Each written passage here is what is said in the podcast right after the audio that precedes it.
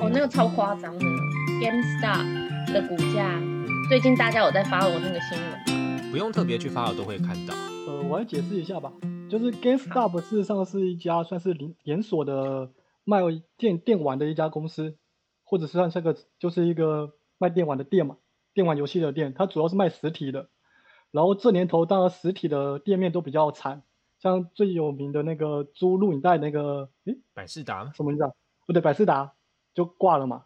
所以大家理所当然就觉得这个应该是个末日产业，就是活不久。然后呢，就引起了华尔街最最近就想，嗯，这种实体产业肯定也要挂，就决定做空它。但是不知道为什么，就是很多做空的公司，他们都会很很直接的跟大家说。嘿，大家好，我们要做做空它了。那做空这件事情本来就不是一件怎么说，我个人觉得不是一件很道德的事情。然后他又偏偏这么大张旗鼓的宣扬，我要做空他，那当然就引起很多人的心情不满嘛。尤其是对很多人来讲，这是一家有回忆的店，因为你小时候买玩具都是买那个游戏光碟都是去这家公司买的嘛。对。所以就引起很多网民就很不满，就觉得这算是我的童年回忆。那你们为什么要想把它给毁掉？然后他们在美国有个网站，就是类似我们的，呃，那个我们的 PPT，PPT，嗯，就叫 Reddit，然后那上面就有一个版，就专门在讨论这件事情。然后后来他们决定，嗯，不行，我们我们每次都被华尔街当韭菜，所以我们这次要反抗一次啊。所以他们就决定大量的去买。那所谓的事实上这种就是股票的简简单做法，就是通常我们大量的叫做做多，就是我们看涨这个股票未来会涨。那我们现在比如说是两块钱买。那未来它涨涨涨涨到十块钱，那我就只能说我们赚八块钱。那做空的做法就是说，我现在看它跌，比如说我现在是十块钱的股价，我看它未来搞不好是一块钱，那我就跟有个叫证券商，就跟他说我我我买未来的股票，所以我就假设未来是我先跟股那个证券商买了十张股票，然后未来如果是跌的话呢，我就用跌的时候的股票还给他就好了。嗯，就是我只是看股票的量，就是十张股票。我只要一，比如说我是一一年的股票，我一年后还给他十张就行了。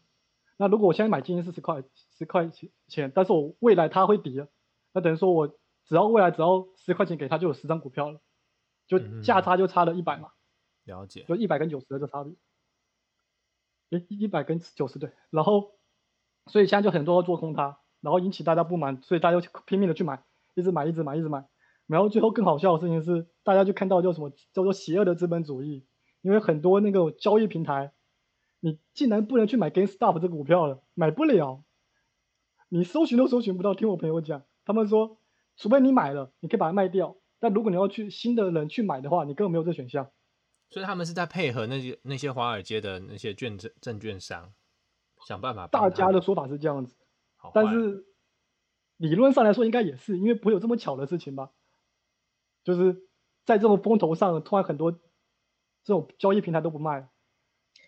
应该是不大可能。哎，怎么说？比较少有这样的情况发生，因为证券商本身也是华尔街交易成员当中的一环。就在金融业界来说的话，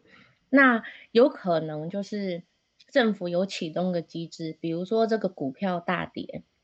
它跌出了嗯当日。一定可以跌的幅度，跌停板之后，散户想买可能没有办法买，因为它的它它的起伏太大，所以可能市场的的控管机制已经启动了。也许是因为这个原因，所以在一些平台上面没有 list 掉，像比如说有些 online 比较比较小型的券商没有办法，但是通常在这个 full service 的的 brokerage 上面呢，其实还是可以买到的。但是买的话呢，你的交易员可能都会跟你讲说，买这股票有风险，现在这个跌什么什么什么，所以通常一般的就是 full service 的 brokerage 或是 trader 都会跟呃他们的客户建议说，不要买这张股票这样子。那那个新闻的后续嘞，所以就是乡民们，美国的乡民们就集体就是号召去把这个股票买一买，把它的股价冲回来，是吗？对啊，然后目前听我我因为我不太知道这消息是对还是错。目前听说是那家证那家交易所在证券商，我忘了是已经赔了。然后目前虾米的做法是想说要让他们信用破产，信用破产的做法就是说，比如说他买了当初跟那个证券商买是一百张，那他时间到就还一百张回去嘛。如果没有还一百张回去，表示说信用破产。那他们现在做法就是想要让他一张都买不到，所以还要继续买，就是一直买到他那个证券商就是没有股票可以，没有手上没有股票可以还，那他就信用破产了，那这家公司可能就会有问题了。我听到最新新消息是这样说，但真实性我就真不知道。嗯，那个在操作上面又有一点困难。就是说呢，在股票上面来说，你卖空的话，假如说你的投资标的这张股票做成是卖空，但是如果你到时候在未来的期间要还的时候，他们可以去找市场上比较同性质的股票去做还的一个动作，不见得一定要是相同的投资标的，又或者是说，券商可以采取就是提前就是就是认赔杀出。就这样，但通常呢，券商背后都很多资金，所以美国的乡民们要加油啊！所以听听起来，这个是一个不公平的游戏的对局啊！就是你看那些大资源大的公司跟券商，他们怎么样，基本上都不会输，但是一般的小散户，他他输，他就是他就是也没有资源可以，就是让他你说什么转啊、周转或是干嘛的，所以这个世界真的是不公平的。但我觉得。更不公平的应该是，就是我们大家大多数的观念都会想说，哎，我希望这个人、这个公司做更好。就是我们大家想法更多是看多，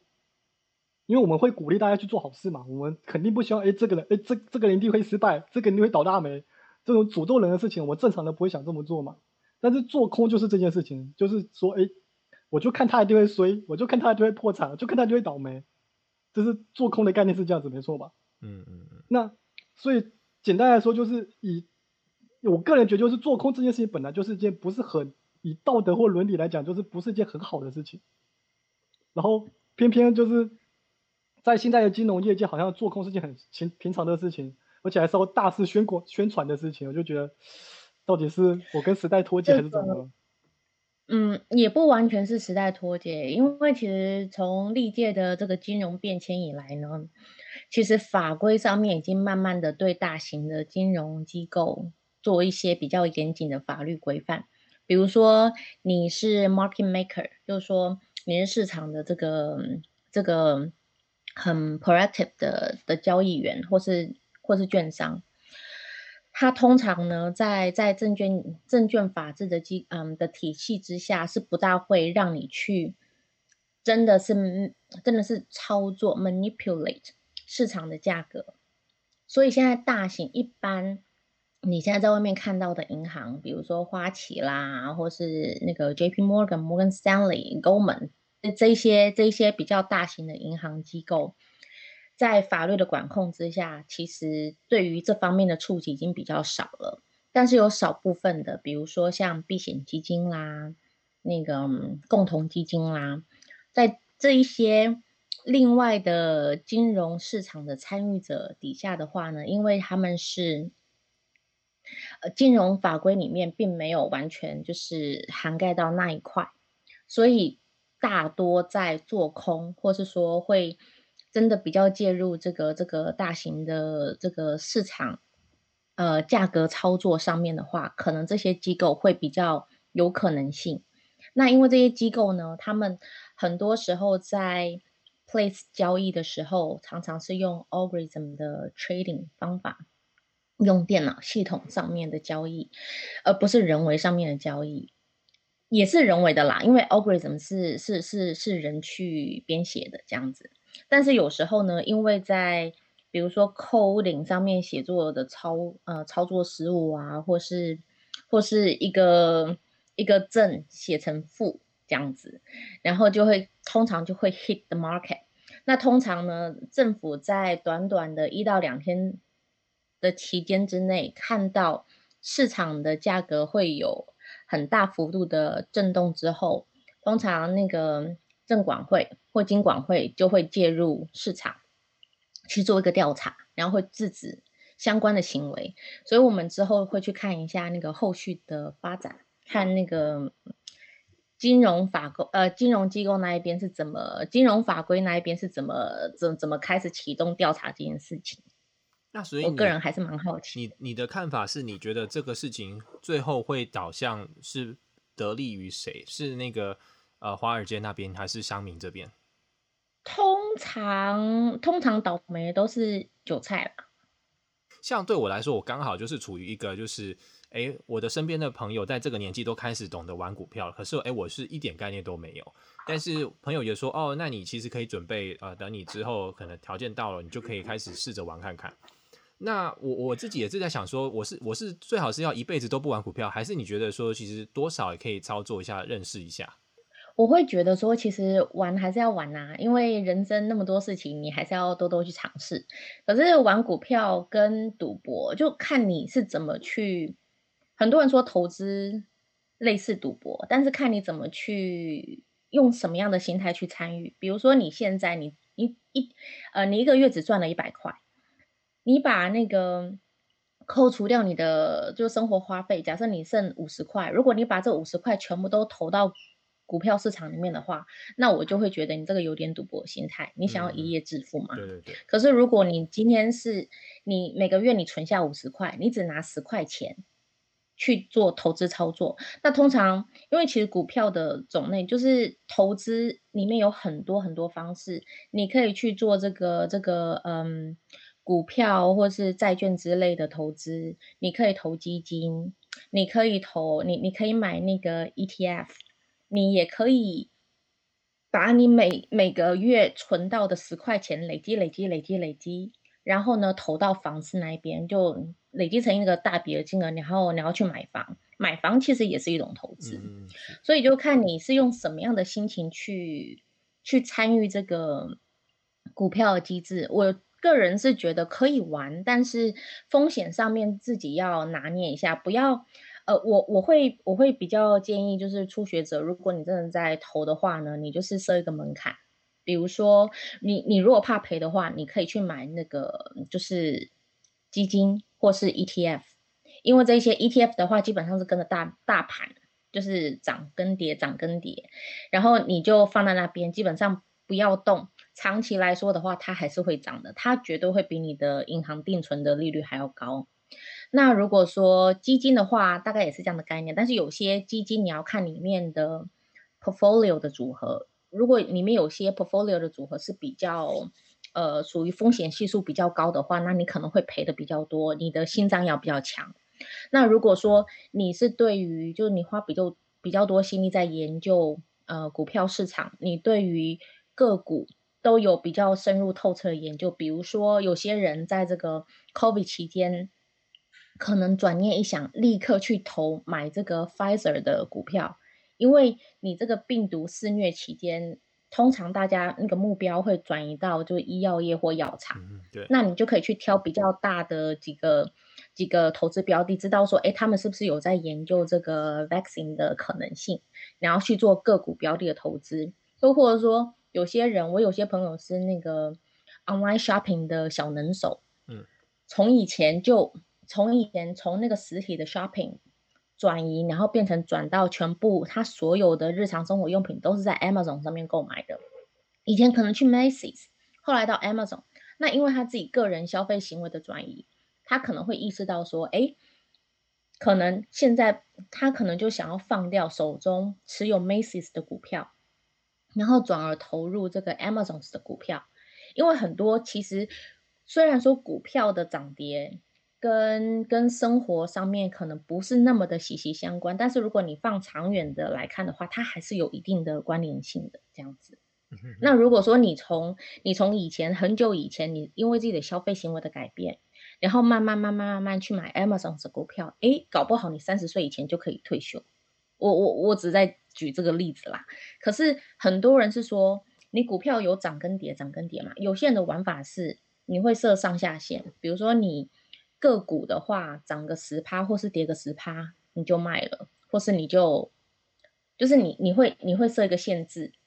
这样子。那有些人呢，就就不怕死，反正你就一直放在那边，你管它涨还是跌，就是外面的世界都与你无关。然后你等到退休的时候，你再去看你的股票账户，有些人就可能就觉得说：天哪，我这辈子都没见过这么多钱，也是有可能。又或者是说，有些人退休的时候就发现说：靠，这个这个，哎。该讲靠，麻烦请剪掉。嗯，对，有些人退休的时候可能想说，哎哎，怎么是零？就这样子，所以所以有时候就看你要怎么去操作。那那那之后我们可以做一集这个这个股票投资的心得分享什么之类的，也可以啦。哎，那我很好奇，最后 GameShop 在这个这一次整个事件里面是有应该股票涨跌对他们来讲没有太大的关系吗？诶，我下午看到新闻说，他们最大股东已经把票全卖掉了，好像最大股东是个韩国的公司还是什么，我有点不是很不是很确定。反正我看到标题就是说，GameStop 最大股东已把股票全部售出。所以事实上这种时候就怎么说，就是两边在战争，肯定会有人得利嘛，就是第三方可能就会得利，类似这样的情况。因为我感觉上，事实上这件事情，GameStop 它可能不是主要的，就是参与者。他就感觉说，诶，他是一个头上在有人在打架，嗯，但是跟我没关系啊，反正我公司没倒啊，他还是在这边啊。会不会影响他们的经营状况？可能还是会，但这点我不是很了解。我今天就有看到这个相关的延伸新闻，是在讲说，呃，刚才我们有提到什么电商嘛，那 GameStop 好像就是趁这一波，就说他们之后要致力于做就是电商版的游戏的游戏平台，就可能以后买游戏，他会把它电商的部分做得更好。应该说，他们这几年就有说要想转型，嗯，因为实体肯定做不下去，所以他们就一直想要转型。这也是乡民们会去抗议原因，就是这家公司一直想努力想转型，结果你们还唱衰它，也是一个其中的原因之一。嗯哼。然后刚刚提到，事实上我觉得很多东西就是投资理财嘛，投资理财我觉得算是人生必学课程之一。那我觉得投资跟赌博有个最大差异，就是投资你把握会比较高。就是你一定要做完很多事前功课，这都就就是所谓自己的基本功了。就是你自己去研究，研究完后你自己有个投资理财的这组合或规划，然后去执行。那赌博就当然就不用管了，反正我闭着眼睛丢下去就是了。我觉得这是投资跟赌博最大的差别。虽然说我每次都觉得我们公司的投资跟赌博是一样的，没有做市场 事前检查就冲了，但是，但我就觉得为什么会有投资这个词，肯定有原因的嘛，那就是事前功课的差异。然后我。感觉买股票，我觉得感觉上是买信心，就是我对这家公司有信心。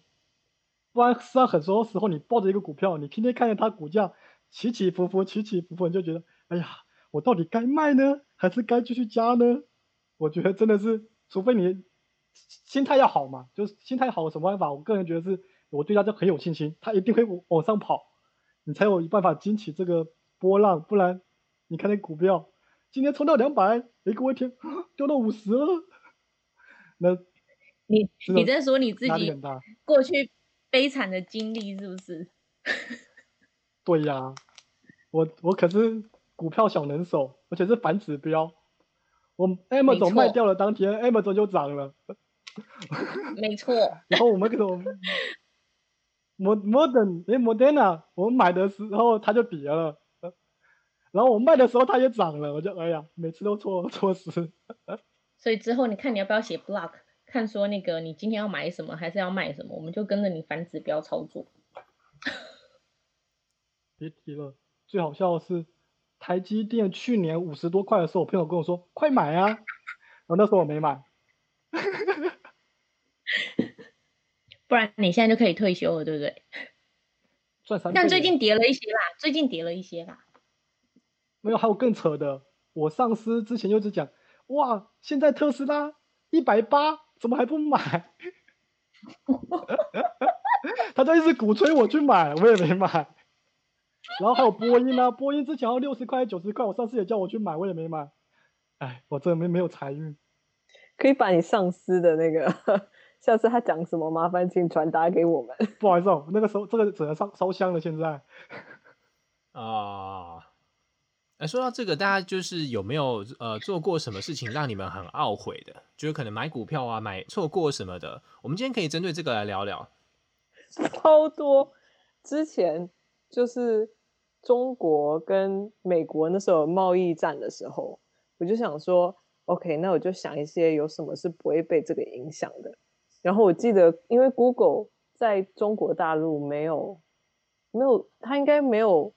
Access 吧，就是中中国大陆，所以我想说，那我就买中国大陆的股票，就是就买 Google 的股票好了。殊不知那个贸易战的时候，是所有的股票都跌，It doesn't make sense。结果我就赔了。另外一个也是很惨的是，那个有一个卖运动瑜伽衣服的那些东西，Lululemon 还是什么，它就是之前在 COVID 的时候，它跌，哎，它跌蛮多的。我就想说，那我也来看衰它好了，因为毕竟是 COVID 嘛，大家都不会出去运动。殊不知，它的业绩越变越好，可能一堆人在家里没事做，就买瑜伽裤，买什么，开始在家运动。结果他的股票在我看衰他的那一刻起往上涨，现在已经涨了两三倍了。这就是人生。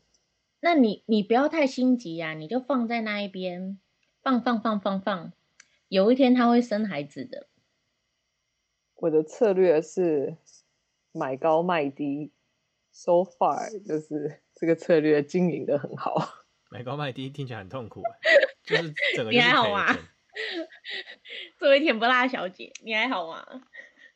呃，今天我今天我在看那个瓜吉的直播，那瓜吉他这两天在挑战一日双塔，那他刚刚完成他这个二十四小时，虽然他有点超时啊，但他刚刚从台北的富贵角那边骑到了屏东的鹅銮鼻，顺利的达成他的目标。挑战这这这件事之前呢，他就有在，他就有卖个关子，就讲说呢，他去年二零二零年的时候啊，有件事情让他耿耿于怀，然后他一直没有办法在心里释怀。他就说他想要借这一波挑战结束以后呢，当他骑到这个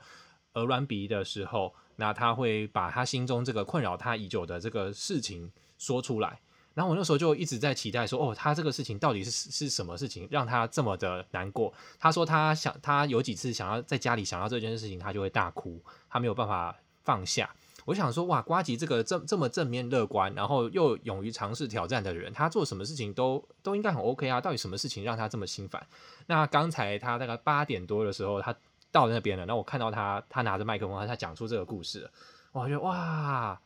就根本是非常鸟的一件事哦，没有啦，可能所以这应该是每个人对他的价值观，他他在乎的东西不同。他讲呢，就是说他们上班不要看这个频道，他们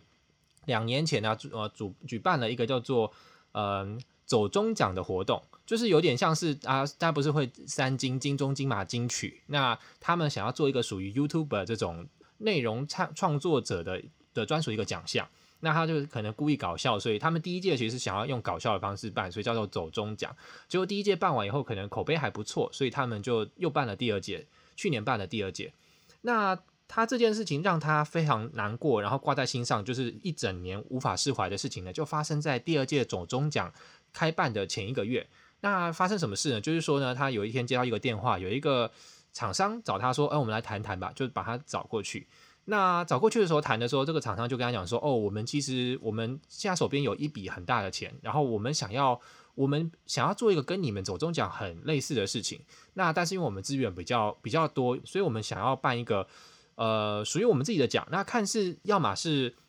走中奖呢，呃给我们弄，还是说呢，就是我们在我们办的这个奖项里面呢，多一个奖项就叫做走中奖。就反正就是意思就是说呢，有一个比。上班不要看还要大还要有资源的一个企业可能出现了，然后就想要找瓜吉，然后谈说他们想要合作，然后看是要合一起合作还是给给他吃掉这个东西，就是那是他们发起的，但是可能要让给他们去办。然后瓜吉当下就是当下他是他是很 OK，他也没有他也没有觉得这个厂商有任何不好或是坏的的。东西，他他就很欣然的，他就笑笑说：“哦，好啊，这个他他觉得这个东西，他们本来当初就没有想要让这个走钟奖延续下去，他们只是觉得好玩，然后可能呃，他觉得说如果这个精神可以被传承下去，他也觉得很 OK。可是让他答应以后，他回家想到这件事情，他就他就觉得很难过。那他他他觉得不是对方的问题，就是问题是发生在他们自己。他就为什么？然后他觉得是为什么会发生这件事情？主要的原因就是因为他们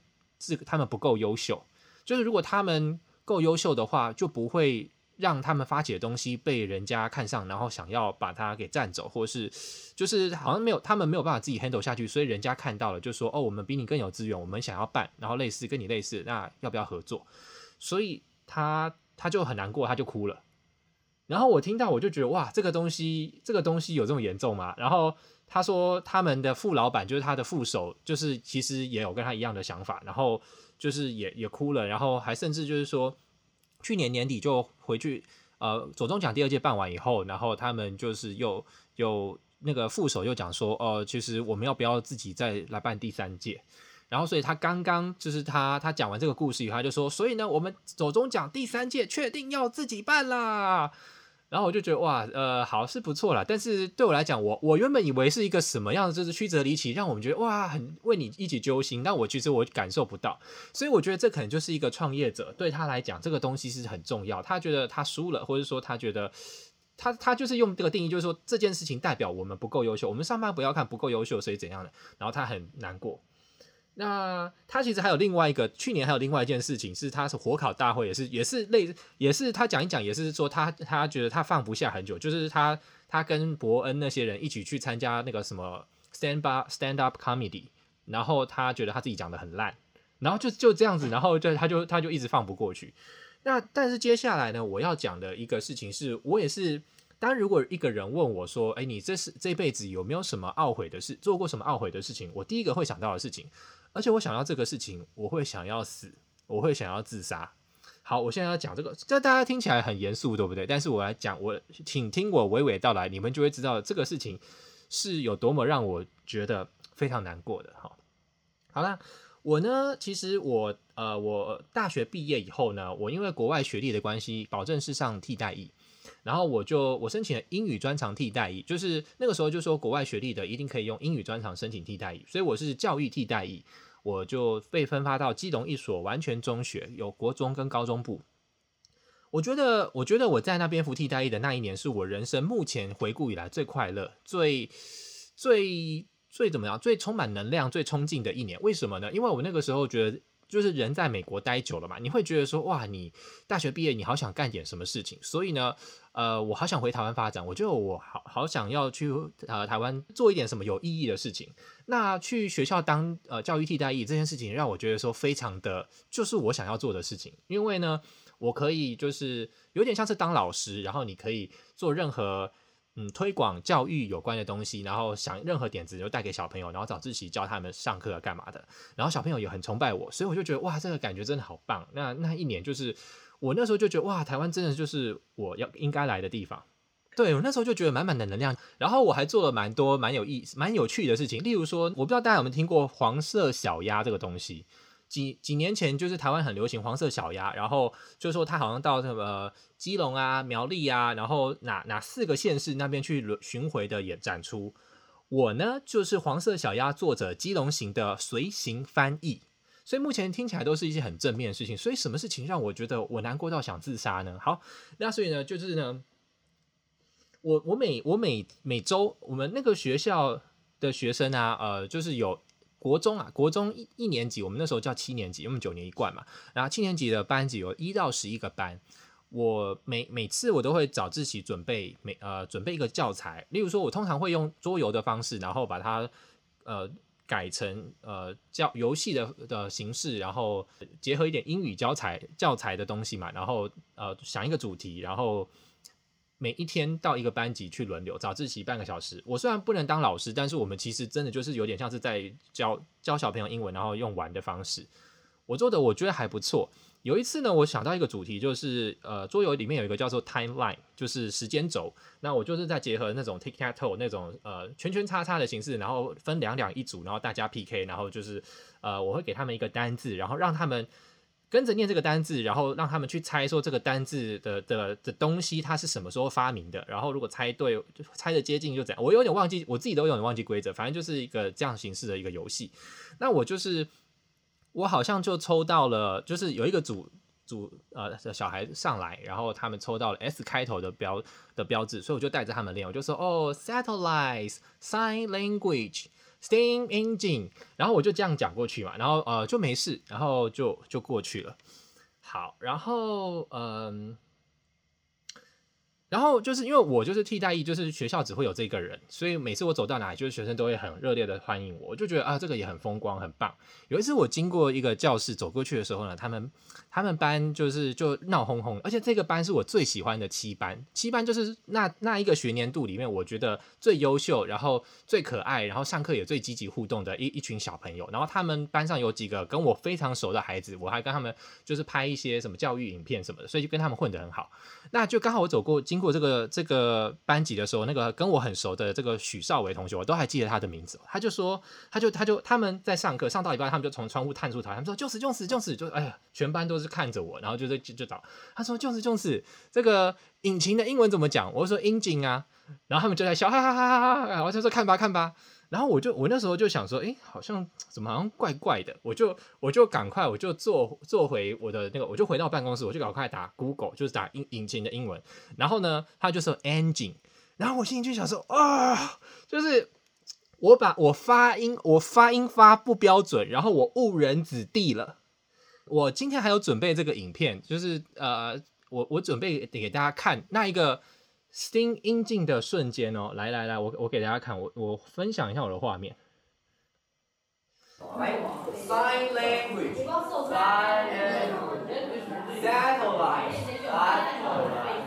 Steam engine. 你们知道吗？我当下我是理直气壮，我完全没有觉得我错。我因为就是我就说我不是经过他们班，他们就说就是就是引擎怎么讲，然后我就说 engine 啊，然后他们就笑哈哈哈，我就想说哎好像不太对，他们正在上英文课，然后前面的是英文老师，他们就说看吧看吧，就是他们就是应该就是说他们说他们就找英文老师说 engine，他们可能就一直念 engine engine engine，然后老师又说这发错了，然后他们说可是就是这样讲，我猜是这个情境啊，然后所以我我就赶快我听到这个我就觉得哇超帅，然后我就赶快回头去调我自己录的这个东西，我好想死，我真的好想死。我我我每次我那个时候每次看到我心就好揪，我就觉得哇，这个 Sting Engine 对对对，啊，好好，反正就是 Sting Engine，就是我人生中一个非常大的遗憾，就是小孩子都很崇拜我，他们很信任我，然后他们也很喜欢我，可是我就教他们，我他们以后想到 Jones 就是 steam engine，然后所以我每次都跟朋友自我调侃，就是呃就是。蒸汽引擎的故事，好的，但是不要不要以为这个 steam engine 的故事就结束了。他们班上，呃，反正就是这个这个小女孩小萝莉很可爱，就是我有帮她。然后他们班上有个男生，我们就找这个女生跟男生，呃，他们是图书馆的小义工，我们就有拍影片。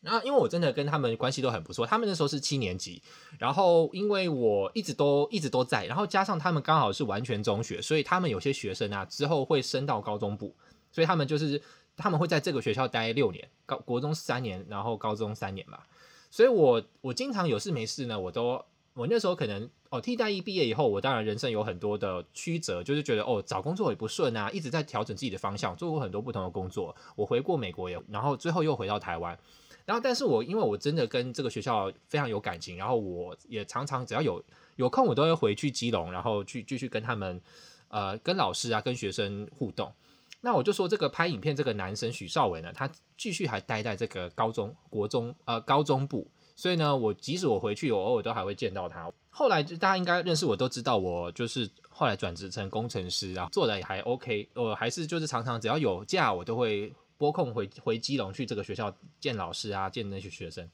这个许绍伟有一天他就图书馆见到我，他就说：“哎、欸，Jones Jones。”就是听说你现在转职成那个工程师，我说哦对啊，怎么样？他说哦，engineer 啊，我，然后你知道吗？我还笑笑的，我不敢说什么，就哦对对对，我好想死哦，就是原来他们一直都记得，然后我从来没有跟他，我好像前几年我要我要回美国了，我又我要回去基隆，我就跟呃主任讲说，就是那个主任就是我也对我很好，然后他。然后我就我就跟他讲说，呃，主任就是我其实有有，我就跟他讲一类似的故事，我就说有件事我一直很想死什么之类的，然后就是，然后我要给他们看影片嘛，因为这个东西都有，然后他们就说，他们就鼓励我，他们就说，哦，其实如果是他如果是正常的做法的话，他们身为老师，他们应该会找一个时间，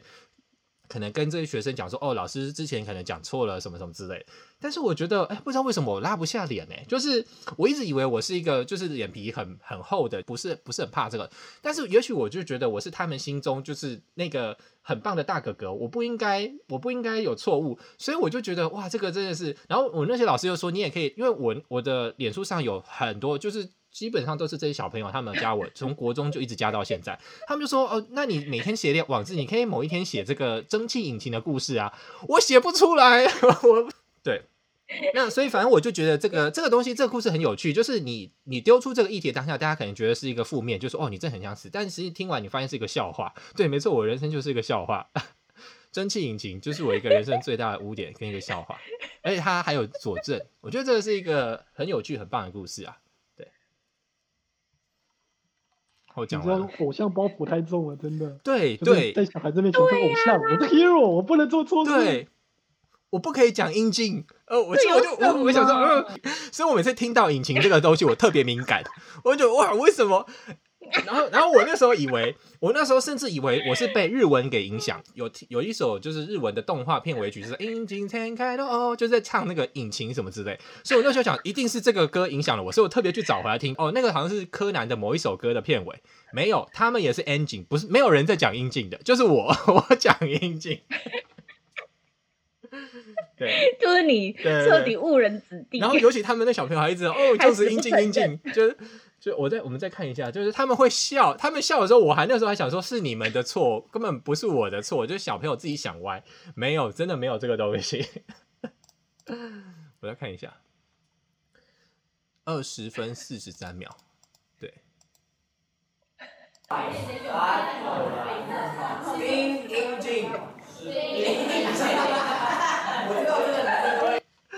小朋友很天真的笑我啊，你们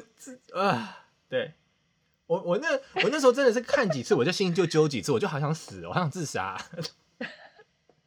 对，大概对懊悔的故事啊，没有关系啦，没有关系啦，人生美。是的，是的。我认真觉得，大概十年，哎、欸，他们现在大学，你再过几年回台湾，你就办个同学会，然后就说是樱井剧，樱井剧，巨大的剧啊，是吧？对呀、啊，哈喽，我是这个样子，请别带歪，小朋友们，哈喽，我我就反正就是就真的是污人生的污点，然后就觉得很很难，就是对啊，很难释怀啦。确实发生在这种小事上，好好有创意哦，我觉得我觉得好酷哦，哎、欸，真的很酷。嗯，尤其他还回马枪一下，engineer，他记得一辈子，然后还自己给他创新了一下，然后还这样 cos 我，我觉得我还不知道不能说什么，我只是笑笑的哇。哎、欸，你不觉得人生就是要有一些这种无为不为吗？是的，没错。所以对啊，所以虽然他他是一个负面的，就是他好像也不算多负面，就是我觉得这也是蛮有趣的故事啊。就是你说自己想要自杀、想要死是没有错啊，可是他好像也不是那么那么糟的一件事。他是他他是你人生的搞笑搞笑经历，但你人生搞笑的其实蛮多的，也不差这一个。是，嗯，但是这个就被人家大家要加油，几辈子。你你就把他往坑里推就是了。但但呢，我不得不说，这个真的误人子弟，误的还蛮严重的。对，好了好了，那今天呢，就是我们我们